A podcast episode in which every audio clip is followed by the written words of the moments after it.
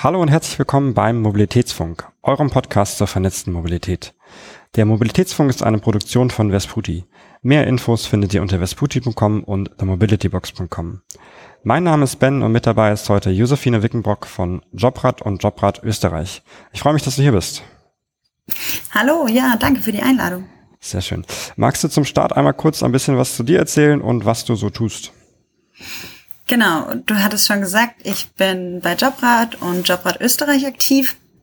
Ich arbeite dort in der politischen Kommunikation und bin da zuständig, dass äh, unser Modell reibungslos abläuft und die Kontakte in die Pflege, die Kontakte in die Politik und zu den Verbänden zusammen mit meinem Team in Deutschland, bestehend noch zusammen mit vier Kolleginnen und Kollegen und hier in Österreich mache ich das zusammen mit unserem Geschäftsführer Edwin de Jong. Sehr schön. Das heißt, unser Thema wird heute hauptsächlich das Fahrrad sein. Ähm, als allererstes möchte ich einmal mit dir darüber sprechen, ähm, wie das denn überhaupt ist. Es gibt ja äh, seit einigen Jahren die Möglichkeit, ein, ein Fahrrad auch steuerbegünstigt für äh, Arbeitnehmer anzubieten. Ähm, magst du kurz einmal die, die Lage äh, gerne in Deutschland und Österreich ähm, dazu erzählen und ähm, wie das dazu gekommen ist? Genau. Die Idee zu Jobrat ist schon 2008 entstanden. Ulrich Prediger war damals noch Angestellter und hatte sich gewünscht, dass er von seinem Arbeitgeber ein Fahrrad bekommt, anstatt einen Dienstwagen. Und ihm wurde damals gesagt, dass das nicht möglich ist. Und er als Freiburger Bobbele, der sehr gerne Fahrrad gefahren ist und in Holland studiert hat, wollte einfach auch weiterhin mobil sein mit dem Fahrrad und hatte dann die Idee, dass man eine Alternative zum Dienstwagen schafft und Fahrräder auch in Unternehmen anbieten kann. Das hat dann eine Weile gedauert, bis er sich mit dem zweiten Geschäftsführer Holger Thumann zusammengetan hat und durch die Steuerbegünstigung beziehungsweise Gleichsetzung des Dienstwagenprivilegs von der ein, auch als 1% Steuer bekannt 2012 kam so der erste große politische Durchbruch, dass es einfach steuerlich attraktiv geworden ist für Unternehmen, nicht nur Dienstwagen anzubieten, sondern eben auch Diensträder.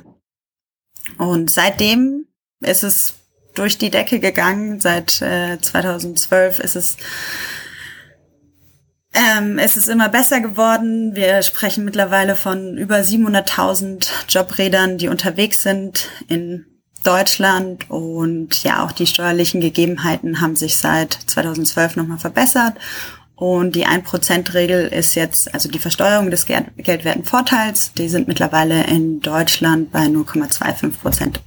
Und das gleiche Pendant ist, die steuerlichen Gegebenheiten sind recht ähnlich in Österreich, aber noch ein bisschen anders. Äh, da sind wir schon bei 0 Prozent.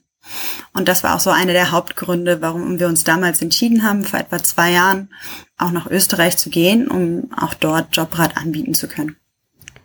Genau, das heißt, da ähm, ist durch einige ähm, Arbeit des Gesetzgebers dann am Ende ähm, und neue Gesetze ähm, entschieden worden, ähm, was das äh, Dienstrad erst möglich gemacht hat ähm, als als Alternative zum zum Auto, zum klassischen Dienstwagen ähm, und anderen Mobilitätsformen.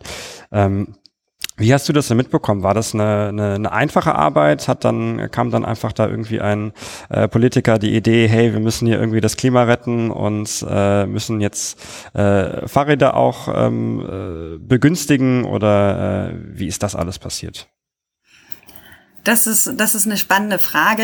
Also in der politischen Kommunikation, also wir werden auch ganz gerne als Fahrradlobbyistinnen und Lobbyisten bezeichnet, was ich eigentlich einen ganz schönen Ausdruck finde man kann nicht genau sagen, wer wie viel Anteil daran hatte, aber ich weiß, also Uli, Uli Prediger, unser Gründer, ist ein wahnsinnig großer Fahrradfan und Mobilitätsfan und lebt das einfach und ist sehr aktiv auch äh, im Lobbybereich schon immer unterwegs gewesen. Und das war einfach ein ganz langer Prozess, ganz viele Diskussionen mit unterschiedlichen Akteurinnen und Akteuren aus der Mobilitätsbranche. Ein großer Erfolg war eben auch die Gründung des ähm, Verbandes Zukunft Fahrrad, um einfach noch mehr Menschen zusammenzubringen und eine gemeinsame Stimme vor der Politik zu haben. Deshalb kann man gar nicht sagen, dass es wirklich nur eine Person war, sondern dazu hat es einfach wirklich sehr, sehr viele Menschen gebraucht, um so ein Bewusstsein zu schaffen, wie wichtig Fahrräder innerhalb ähm, der Mobilitätswende sind. Ich ähm, kenne diese, diese politische Öffnung aus einer anderen äh, Mobilitätsentscheidung ganz gut. Ähm, ich war äh, damals bei, bei Deinbus tätig. Ähm, das heißt, wir waren so eines der Unternehmen, was den Fernbusverkehr in Deutschland erst möglich gemacht hat. Ähm, die, die Deutsche Bahn hatte damals äh, unser Geschäftsmodell als äh, gesetzeswidrig ähm, erkannt, ähm, uns dann verklagt und dann äh, verloren. Ähm, tatsächlich war es ein, ein äh, erlaubtes Geschäftsmodell äh, und das hat erst den Stein ins Rollen gebracht zur, zur Liberalisierung des Fernbusverkehrs. Ähm, dann haben wir auch dort viel mit, äh, äh, mit Vertretern und Vertreterinnen aus der Politik gesprochen. Ähm, es gab viel äh, Medienecho ähm, und dann äh, 2013 äh, kam dann Liberalisierung und dann, dann kam direkt die Goldgräberstimmung, da kam das große, das das Wagniskapital, ähm, was dann äh, viel Geld auf den Markt gebracht hat, um zu schauen, hey, guck mal, äh, wie können wir dann aus diesem, aus diesem eigentlich ganz klassischen ähm, äh, Geschäftsmodell, nämlich Busse zu betreiben, genau wie so ein Fahrrad zu bauen, ist ja jetzt auch nicht das äh, das, das Neueste ähm, äh, der Welt, ähm, aber das quasi nochmal äh, weiter zu nutzen. Ähm, war das denn im, im, im Jobradbereich oder im, im, im dienstlichen äh, Fahrradbereich ähnlich so, dass dann da viele äh, Marktteilnehmer kamen und irgendwie die, die, äh, die Wüste versucht haben zu füllen? Definitiv, aber wir waren auf jeden Fall die Ersten am Markt.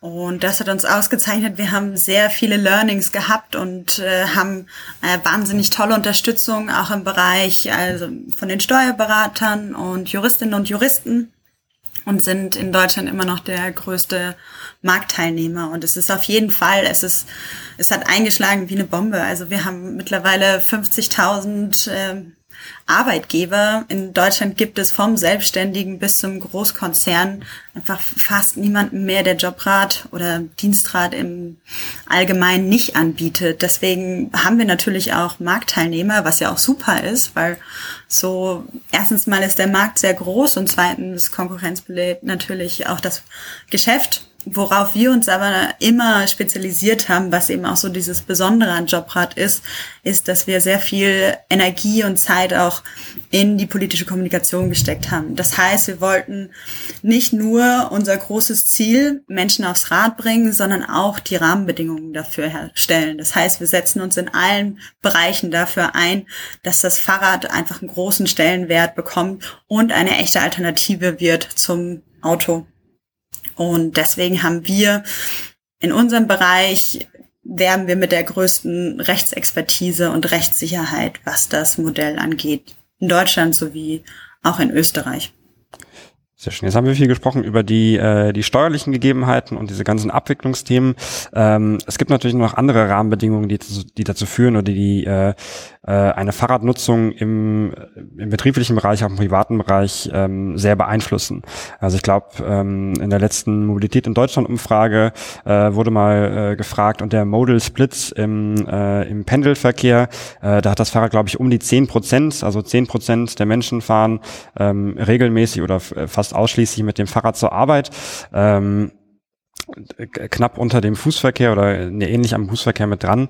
Ähm, größter Anteil hat natürlich immer noch der das Auto leider. Ähm, was was denkst du sind da andere Faktoren, dass das Fahrrad da jetzt noch nicht äh, ganz oben angelangt ist? Das ist eine sehr gute Frage. Man muss sagen, Deutschland ist ein Autoland. Die letzten Jahrzehnte haben dafür gesorgt, dass alle Städte und auch der ländliche Raum aufs Auto ausgerichtet worden sind, aus städteplanerischer Sicht. Das heißt, sowas wie Fahrradprofessuren sind erst vor kurzem entstanden. Also es ist ein komplett neues Gebiet. Und deshalb ist es ein langer Prozess und ein sehr, sehr erfolgreicher Prozess, wenn wir uns anschauen, wo wir eben noch vor zehn Jahren standen, wo es einfach noch überhaupt kein Dienstradleasing gab und noch weniger Fahrräder, kann man mittlerweile sagen, Cem Özdemir hat davon gesprochen, das Fahrrad erlebt eine Renaissance. Und gleichzeitig muss aber so dieser Prozess stattfinden, wenn man jahrzehntelang einfach nur dafür gearbeitet hat, ähm, in der Städteplaner äh, in, in der Städteplanung, dass die Autos privilegiert werden, da auch einfach eine Alternative zu schaffen und das Bewusstsein zu schaffen. Und das Schöne beim Fahrrad ist, dass es nicht auf eine Partei oder in, innerhalb der Regierung nur bestimmte Menschen sagen, äh, wir wollen das Fahrrad fördern, sondern dass man da eigentlich mittlerweile zu einem Konsens gekommen ist, gesagt hat, Fahrradförderung ist per se keine Parteipolitik, sondern es ist was für alle Gruppen. Also es ist was für Unternehmer, Unternehmerinnen und für Selbstständige, für Großkonzerne, für Kleinkonzerne. Aber man muss natürlich sagen, wenn man sich ja zehntelang darauf konzentriert hat, das Auto zu fördern, dann ist es einfach wirklich noch ein weiter Weg. Genau, also viele äh, Infrastrukturfragen auch. Ich habe jetzt eine Studie gelesen, ähm, äh, da ging es darum, äh, dass sich ein Institut angeschaut hat, was mit den Pop-up-Radwegen, äh, die ja zu der Corona-Zeit viel ähm, aufgebaut wurden, ähm, passiert sind und äh, wenig überraschend ähm, hat sich dadurch die Luftqualität in den äh, anliegenden Straßen äh, verbessert. Äh, die, die Fahrradfahrenden haben sich äh, sicherer gefühlt, es gab mehr Fahrradfahrende. Ähm, und das war letztendlich, ich meine, vorhersehbar, dass äh, bessere Infrastruktur zu, zu mehr Fahrradfahrern und glücklicheren Fahrradfahrern führt. Ähm, warum passiert da jetzt nicht noch mehr? Kannst du das aus, aus eurer Sicht sehen? Auch das ist natürlich vielfältig. Also da gibt es nicht den einen Grund, aber tatsächlich muss man auch sagen, im öffentlichen Bereich sind einfach noch viel zu wenige Stellen für die Fahrradpolitik und die Fahrradförderung geschaffen worden.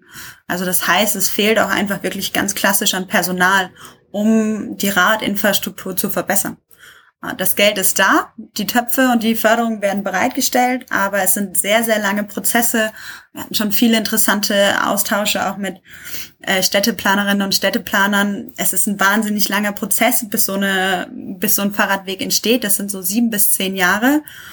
Und man muss auch einfach wirklich die ganze Bevölkerung abholen. Und das sind so zwei wichtige, wichtige Aspekte eben der öffentliche Bereich, wo ganz viele Stellen offen sind und ganz viele Stellen noch geschaffen werden müssen, um den äh, Fahrradverkehr weiterhin zu fördern und einfach so ein Bewusstsein zu fördern. Weil sobald man in Deutschland ans Auto geht, dann ist der Widerstand erstmal groß und da, da muss man einfach ganz viel Aufklärungsarbeit noch betreiben, um zu zeigen, was für Chancen und Möglichkeiten bestehen, wenn man das Fahrrad weiter fördert. Ja, ich glaube, so es wird immer wieder klar in, in, in fast allen Umfragen, die man so mitbekommt, äh, so die der größte das größte Hemmnis ähm, für Menschen äh, mehr Fahrrad zu fahren ist die Infrastruktur, ähm, also die die gefühlte Sicherheit äh, und die tatsächliche Sicherheit. Ähm, da passiert auch einiges. Also ich meine, es wird ja in, in vielen Städten werden jetzt Fahrradstraßen gebaut wobei das auch nicht immer so, so ganz gut funktioniert. Ich habe da ein, ähm, ein Beispiel, ich weiß nicht mehr genau, welcher Stadt es war, äh, da wurde eine neue Fahrradstraße gemacht, äh, rot markiert äh, und dann wurde an den Seiten jeweils ein, ein weißer Streifen gemacht, um die, die Dooring-Zone ähm, darzustellen, also quasi die, äh, die Zone, wo ähm, Autotüren aufgehen könnten äh, und was dann gefährlich wäre. Aber die, die Fahrradfahrenden haben das dann nicht als, äh, als Gefahrenzone äh, gesehen, sondern eben als Zone, wo sie fahren müssten. Ähm, was letztendlich dazu geführt hat, die, die Straße, die dann eigentlich komplett für Fahrradfahrende gedacht war, ähm, wurde dann auch wieder nur an der Seite genutzt und in der Mitte sind dann die Autos lang gefahren. Ähm, also ich glaube auch so dieser, dieser ähm, Wandel in den Köpfen, der muss noch viel passieren. Also auch schon alleine, was eine Fahrradstraße bedeutet, ähm, so wie, wie dort die Verkehrsregeln sind. Ähm, so als die, ich glaube, die, die allermeisten äh, Autofahrenden wissen gar nicht so wirklich, was so eine Fahrradstraße überhaupt bedeutet. Das definitiv auf jeden Fall. Also ich kann mich dran erinnern, ich habe in, auch in Kopenhagen studiert und das erste, als wir an der Universität angekommen sind, war so ein kleines Paket und da standen dann erstmal die Fahrradregeln drin erklärt, so wie funktioniert Fahrradfahren in Kopenhagen. Ich fand das super. Also es war ein total toller Einstieg und genau das, was du gerade sagst, eben so, was sind Fahrradstraßen, was sind die Regeln, was bedeutet das für mich?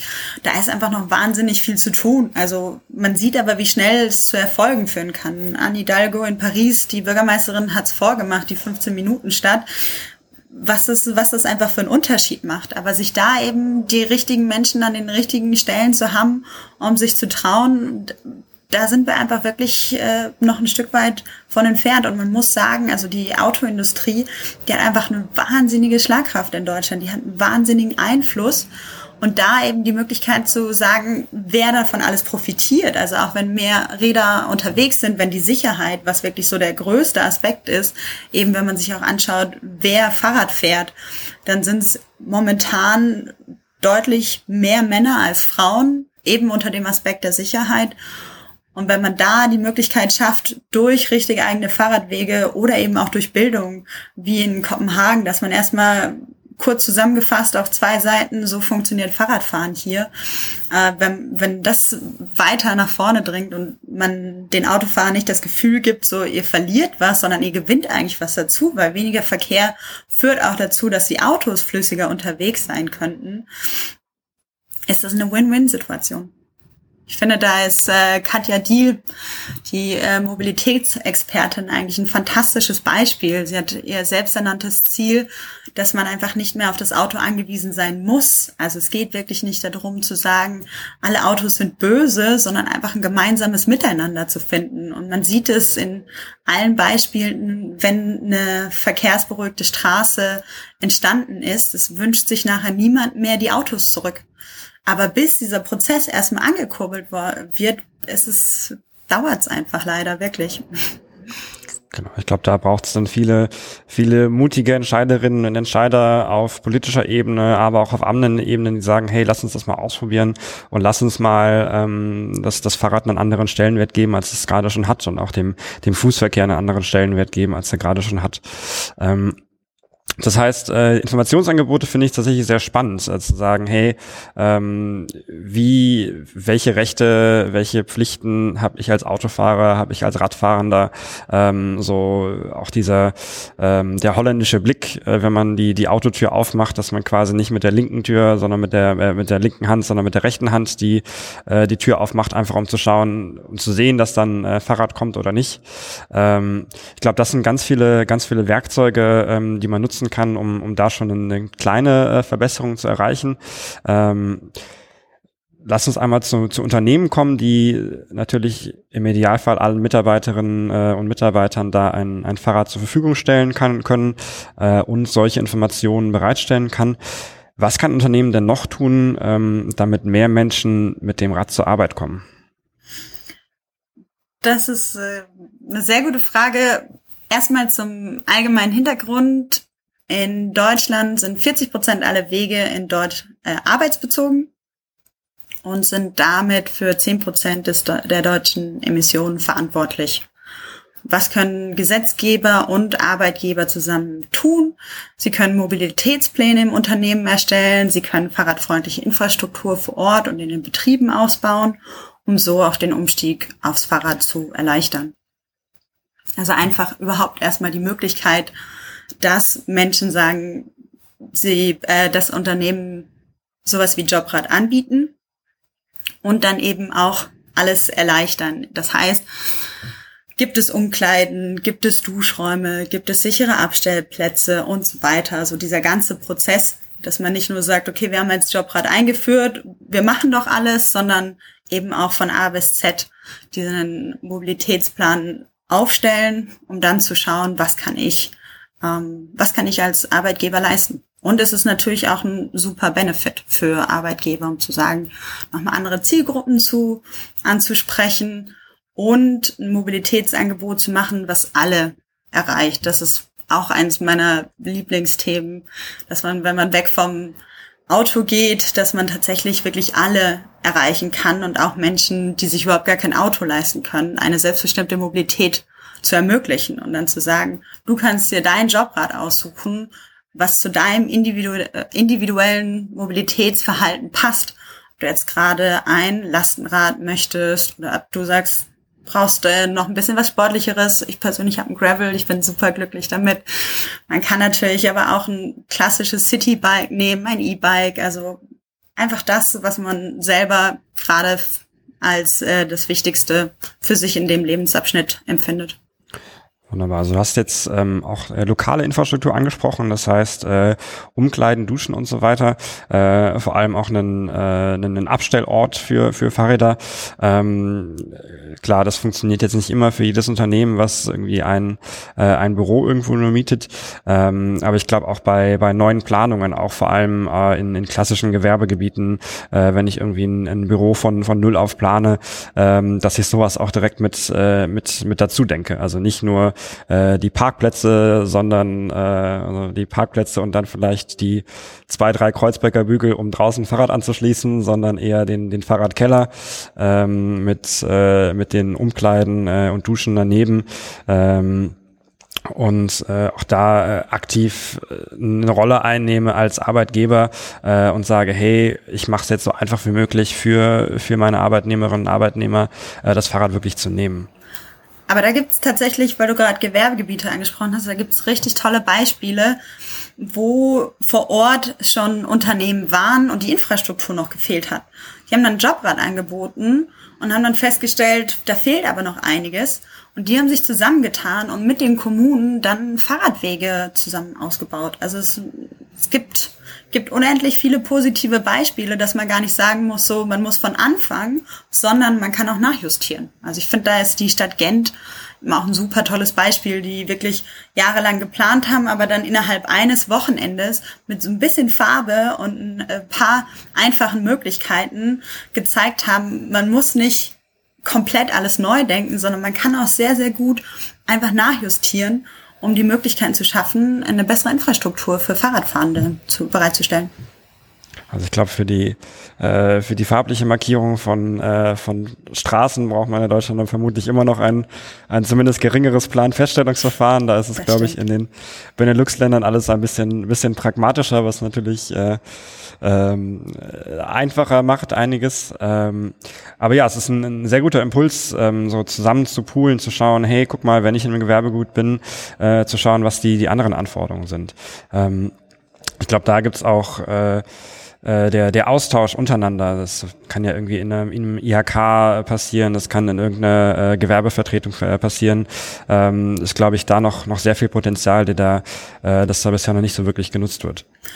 Das merken wir auf jeden Fall im öffentlichen Dienst. Also wir haben ja auch schon zwei Bundesländer, mit denen wir zusammenarbeiten, und zwar Baden-Württemberg und Hamburg. Und da merken wir sehr stark, wie der Austausch stattfindet, einfach unter den Bundesländern, aber auch unter den Kommunen, wo das gang und gäbe ist, dass man sagt, okay, wie macht ihr das, wie können wir das machen, wie können wir davon profitieren, wie funktioniert eine Ausschreibung, was müssen wir beachten. Da gibt es super tolle äh, Beispiele von Zusammenarbeit und auf jeden Fall, da gibt es definitiv noch äh, Möglichkeiten, das auch in der Privatwirtschaft noch stärker zu fördern. Aber eben dafür gibt es ja auch viele Verbände, also auch im, Be im Bereich Fahrrad, dass man da auch merkt, so, okay, es gibt eine Stimme und es gibt auch Vertreterinnen und Vertreter vor der Politik. Aber mehr geht natürlich immer kommen wir wieder zum, zum guten alten Thema. Äh, Mobilitätswende funktioniert nur zusammen und nicht gegeneinander. Äh, also auch hier äh, Austausch äh, und äh, Erfahrungen teilen, äh, Ideen teilen, Wünsche teilen und auch die, äh, die Umsetzung ganz zusammen machen. Ähm, also ich glaube, da, da gibt's viel, ähm, viele Hausaufgaben, die Unternehmen tun, tun können, äh, viele Sachen, die Kommunen machen können, ähm, aber eben auch das, was, was Arbeitnehmerinnen und Arbeitnehmer dann machen können äh, und dann die Angebote, die da hoffentlich geschafft werden, ähm, auch zu nutzen. Lass uns noch mal ein bisschen in die äh, in die Zukunft schauen. Ähm, ich glaube, die, das, das Auto wird ähm, im gesamten betrieblichen Bereich nicht ganz ersetzt werden. Also wenn ich mal an die, äh, an die Getränkevertreter denken, die mit ganz vielen Getränkekisten im Kofferraum rumfahren, das wird äh, vermutlich nicht in einem Lastenfahrrad passieren. Ähm, aber wenn wir an die betriebliche Mobilität in äh, 10, 15, 20 Jahren denken, ähm, was, was für einen Stellenwert wird das Fahrrad da spielen? Ich kann natürlich nicht in die Glaskugel schauen, aber wenn wir uns so die letzten Jahre anschauen, also was einfach passiert ist, eben, dass mittlerweile in Deutschland äh, über eine Million Jobräder unterwegs sind oder Diensträder von allen Marktanbietern. Und die Tendenz steigend ist. Und wenn man sich das Beispiel Cargo Bikes anschaut, also was da vor fünf Jahren möglich war und was das mittlerweile für einen Stellenwert hat, ist es erstaunlich, was da wirklich möglich ist. Und gerade insbesondere dieses Thema der letzten Meile, da würde ich sagen, da ist noch so viel Potenzial und äh, ich würde, ich kann mich noch nicht so richtig darauf festlegen, was das jetzt das Fahrrad im Model Split dann wirklich ausmachen wird, aber die Zahlen steigen. Wir haben mittlerweile sind wir über 600 Mitarbeitende in Deutschland, in Österreich sind wir schon über 20 Mitarbeitende.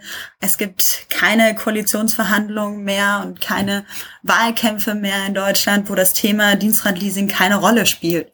Und deswegen bin ich da sehr, sehr zuversichtlich, dass auch wenn Getränke, ähm, also dass man nicht alles ersetzen kann. Und wie gesagt, das ist auch gar nicht unser Ziel. Also äh, das wäre wirklich utopisch zu denken, dass in jedem, äh, bei jeder Fahrt das Fahrrad die beste Möglichkeit ist, aber einfach, dass das Zusammenspiel besser wird und dass der Anteil einfach nochmal erhöht wird, insbesondere wenn Handwerksbetriebe ähm, und ja, kleine und Selbstständige noch auf die Idee kommen, welches Potenzial dahinter steckt, wenn die Autos nicht mehr die ganzen Städte zuparken, sondern man Möglichkeiten schafft. Aber ich möchte mich da lieber nicht auf Zahlen festlegen, aber der Erfolg der letzten Jahre spricht für sich. Sehr schön. Ähm, ein, ein großes Thema, was ihr gerade auch durch die Mobilitätswelt ähm, erfährt, äh, ist das Mobilitätsbudget. Ähm, das heißt, dass ein äh, Unternehmen nicht sagt, hey, ähm, alle Mitarbeiterinnen und Mitarbeiter bekommen den Dienstwagen, ähm, sondern stattdessen ein, ein festes Budget von einigen hundert Euro im Monat ähm, um das zur freien, zur freien Verfügung ähm, zu nutzen. Das heißt äh, zum Beispiel für ein ÖPNV-Ticket äh, oder für ein äh, ein E-Scooter-Verleih oder für Bahntickets äh, oder eben auch für ein, für ein dienstliches Fahrrad. Ähm, wie wie siehst du da den den Shift? Sie, seht ihr da auch die die Integration mit anderen Anbietern, die Integration in, in Mobilitätsbudgets oder was ist da der Stand? Unbedingt äh, das Thema Mobilitätsbudget ist seit Jahren ähm, ein großes Thema innerhalb der Mobilitätsblase und findet jetzt so langsam den Weg auch nach außen und in die breite Öffentlichkeit. Ich bin ein Riesenfan vom Thema Mobilitätsbudget. Ich würde sogar sagen, das ist nicht nur für Deutschland, sondern das ist wirklich so ein Beispiel, was mindestens europaweit ähm, auf der europäischen Ebene noch ganz viel Potenzial hat und ganz viele Möglichkeiten. Also wir haben natürlich auch bei Jobrat uns da mit dem Thema schon beschäftigt und die einen oder anderen haben bestimmt schon von unserem Unternehmen Lofino gehört, die sich genau damit auseinandersetzen, ein Mobilitätsbudget für alle. Und ich finde die Möglichkeit, äh, private und ähm, berufliche Mobilität innerhalb dieses Mo Mobilitätsbudget abbilden zu können, finde ich fantastisch.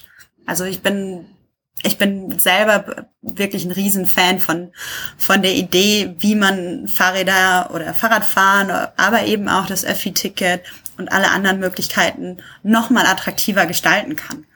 Und das Wichtige dabei ist aber, ich hatte mich mit dem Verkehrsbürgermeister aus Gent unterhalten. Der hat mir eine spannende Geschichte von seinem Sohn erzählt, der gemeint hat, er ist eigentlich komplett gegen Autofahren, also er hat überhaupt gar keine Lust, aber innerhalb des Mobilitätsbudgets, was ihm angeboten worden ist, war das Auto noch die beste Alternative. Und deswegen hat er sich ein Auto geholt, mit dem er zweimal im Jahr fährt.